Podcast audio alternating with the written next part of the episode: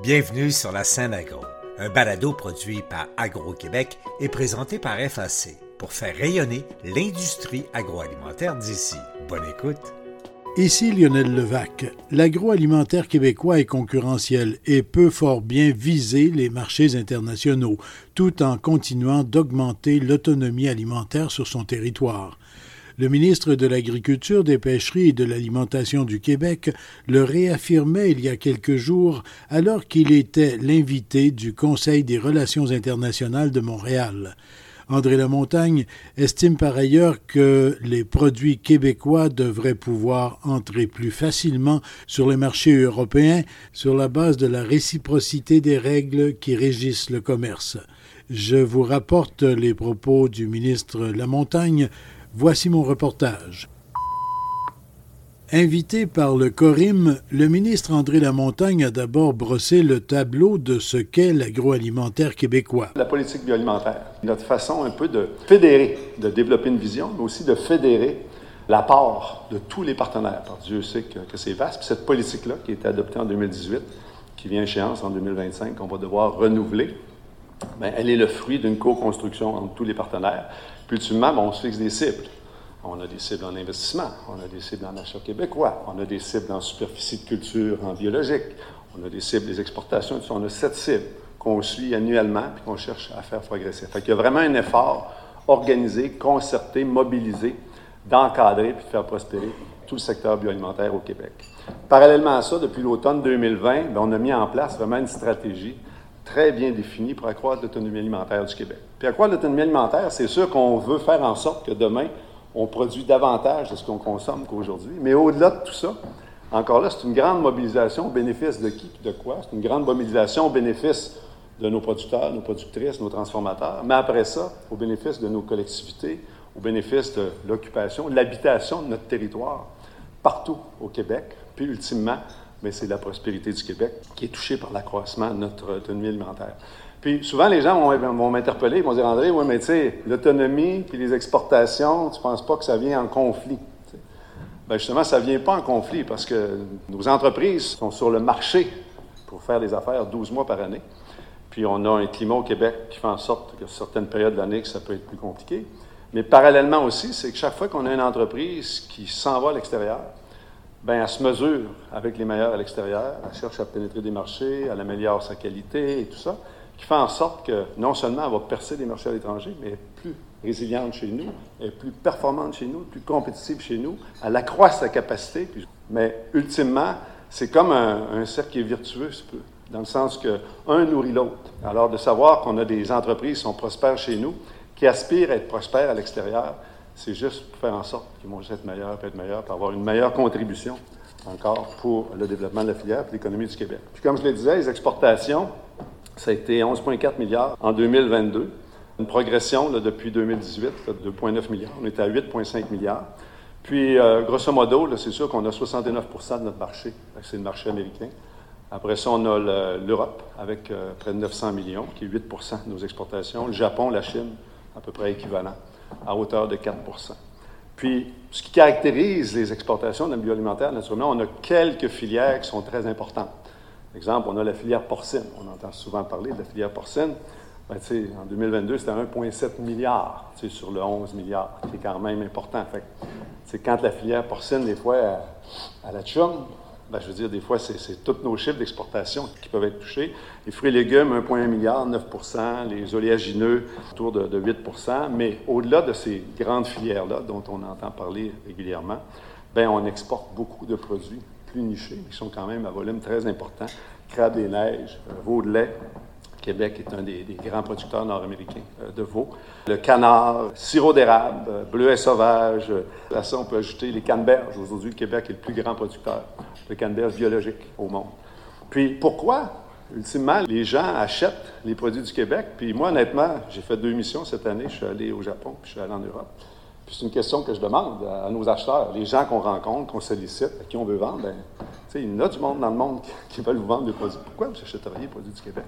Je me fais parler de la qualité de ce qu'on fait. c'est sûr que moi, quand je pense qualité d'apport, je pense à l'engagement des hommes et des femmes qui sont nos producteurs agricoles. Après ça, je pense à la qualité aussi de ce qu'on fait en transformation alimentaire. Mais au-delà de ça, Québec, on a des réglementations des fois qui nous font damner un peu au point de vue social, au point de vue environnemental, mais qui font en sorte qu'il y a comme un étampe, il y a comme une garantie de qualité. Donc on parle de la traçabilité, euh, qu'on parle euh, au niveau des, des, produits de la mer, quand les produits sont certifiés. Alors quand on prend tout ça ensemble, les gens, c'est ça qu'ils recherchent, c'est ça qu'ils ont besoin. Et selon le ministre de l'Agriculture, des Pêcheries et de l'Alimentation, il est faux de prétendre que les produits québécois ne sont pas concurrentiels. C'est un peu une légende urbaine, tu sais, que les, produits québécois, ils vont dire des fois, ben j'ai pas les moyens d'acheter des produits québécois, mais c'est une légende urbaine. Toutes les études qu'on a fait faire les dernières années, quand on prend des comparables, ce qu'on fait au niveau de la transformation, au niveau de la production, c'est très, très compétitif au Québec. Le Québec est loin d'avoir atteint ses pleines capacités de production.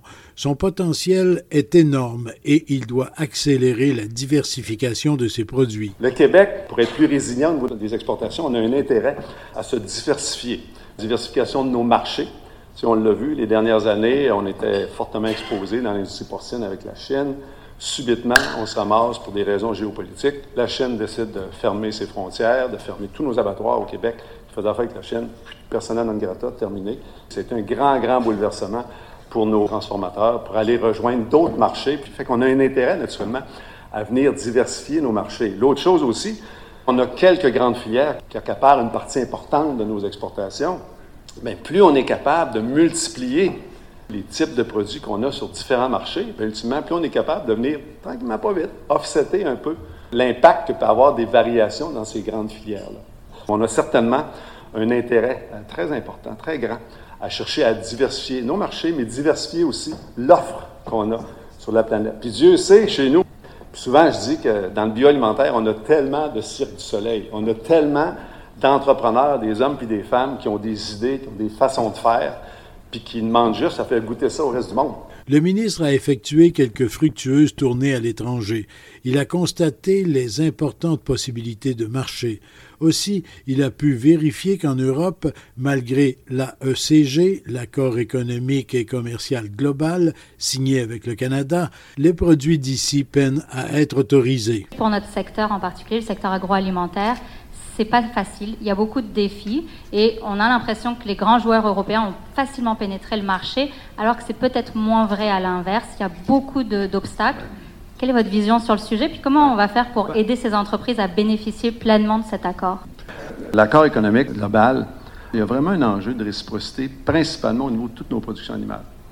Quand l'accord a été signé, Normalement, tout le monde aurait été à même égalité en termes, eux autres, normalement, prenaient ce qu'on fait chez nous comme étant réciproque et on faisait la même chose, mais ils sont venus rajouter pas mal de couches de réglementation par rapport à certaines de nos industries.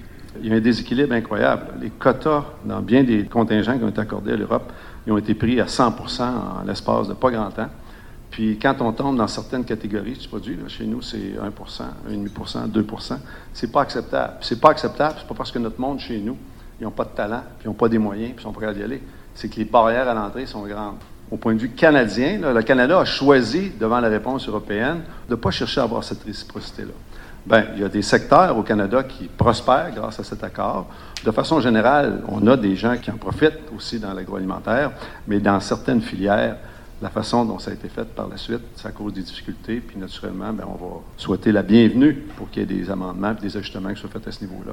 Lorsqu'on lui demande l'un de ses coups de cœur lors de son passage en France, il parle du groupe Bridor et de son fondateur, Louis Leduf. C'est de faire en sorte que tout son développement nord-américain puis euh, des Amériques passe par un siège social qui est à Boucherville. Fait que j'ai fait wow quand il m'a conté son histoire. J'ai fait wow quand j'ai vu son usine, comment ils font le croissant d'une façon exceptionnelle. Puis j'ai fait wow quand il m'a expliqué sa vision pour Boucherville puis Québec dans son déploiement. À propos de la production en serre, André Lamontagne espère que l'on va accélérer l'adoption de technologies de pointe. Il souhaite aussi la poursuite du virage vert avec une multiplication des gestes d'agriculture durable contribuant à la lutte au changement climatique. Au plan énergétique, L'animatrice de la discussion, Marine Thomas, rédactrice en chef du magazine Les Affaires, demandait si le gouvernement et Hydro-Québec allaient réserver des blocs d'électricité pour le développement de l'agroalimentaire. On sait très bien que le gouvernement accorde beaucoup d'importance à l'autonomie alimentaire, puis il a raison. Est-ce que vous êtes dans le secret des dieux? Est-ce qu'il y a des blocs d'énergie qui vont être accordés pour favoriser l'industrie? Écoutez, la question de l'énergie, je vous mentirais, euh, quand on est arrivé en 2018, puis aujourd'hui, où on est, c'est complètement d'un autre espace. Là. Puis c'est certain que je suis le premier sur le perron de mes collègues, à partir de mon premier ministre ou mon collègue qui est ministre de l'économie et de l'énergie, pour faire valoir l'importance que notre secteur ait accès à l'énergie qu'il a besoin pour se développer. Alors, je peux juste vous dire que c'est on est en compétition avec, avec d'autres industries, vous le savez, mais en même temps, la particularité de notre industrie, ben, c'est qu'on nourrit notre monde. Alors, quand les gens peuvent regarder ça en perspective, je pense qu'il y a pas mal de chemin qu'on peut faire, puis c'est sûr que pour moi, c'est quelque chose qui est au centre de mon radar pour qu'on continue à progresser. Pour remercier le ministre Lamontagne de son passage au Conseil des relations internationales de Montréal, le chef de la direction de Solio Agriculture et vice-président exécutif de Solio, groupe coopératif, Comme vous, nous croyons que nous sommes bien positionnés pour relever les défis d'autonomie et de la sécurité alimentaire dans un contexte de croissance de la population mondiale et euh, des changements climatiques. À cet effet, nous savons que plusieurs pays investissent dans cette transition euh, nécessaire et les producteurs ont besoin d'aide financière pour euh, produire davantage tout en réduisant leur impact environnemental. Considérant notre modèle d'affaires et l'importance de l'accompagnement auprès des producteurs, nous sommes bien positionnés pour faciliter l'adoption des pratiques agro-environnementales tout en renforçant la productivité et la compétitivité de notre industrie. Je tiens à vous dire que nous sommes là pour vous soutenir et faire prospérer le Québec et euh, je vous remercie aussi pour votre écoute, votre collaboration et pour votre soutien envers notre industrie. Ici Lionel Levac. Le Corim, une tribune peut-être inhabituelle, mais qui aura permis au ministre Lamontagne un tour d'horizon sur l'avancée et les défis de l'agroalimentaire. Au revoir. Vous avez aimé ce contenu?